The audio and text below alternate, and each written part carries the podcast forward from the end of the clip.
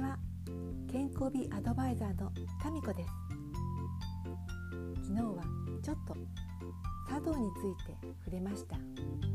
皆さんお茶室にお茶をいただきに行ったことありますか？行ったことない方のために軽く説明するとまずこう茶室の前のお庭に少し皆様と集まって中から「どうぞお入りください」っていう声がするのででは失礼しますと言ってあえて狭い小さな入り口からちょっと背中を丸めてお茶室に上がっていきます。そして中に入ると狭いドアとは裏腹にきちんと立てる狭いながらも空間が広がっているのですね。そこで体が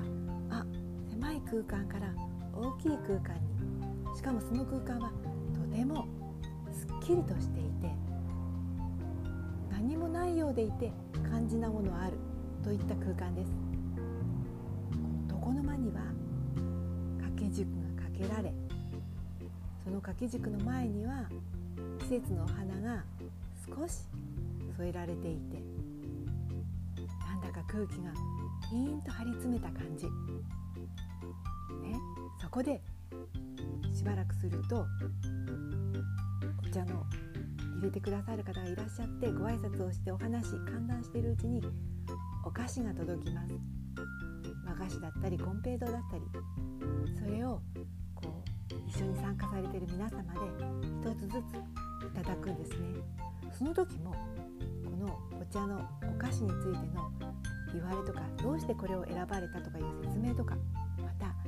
お菓子の入っている器に対してのご説明とかねもちろんそのお菓子を取るこの長いお箸みたいなのあるんですけどそれの説明とかもあって。で皆さんでゆっくり丁寧にいただくんですね。その時って皆様の気持ちはとてもリラックスしていると私は思います。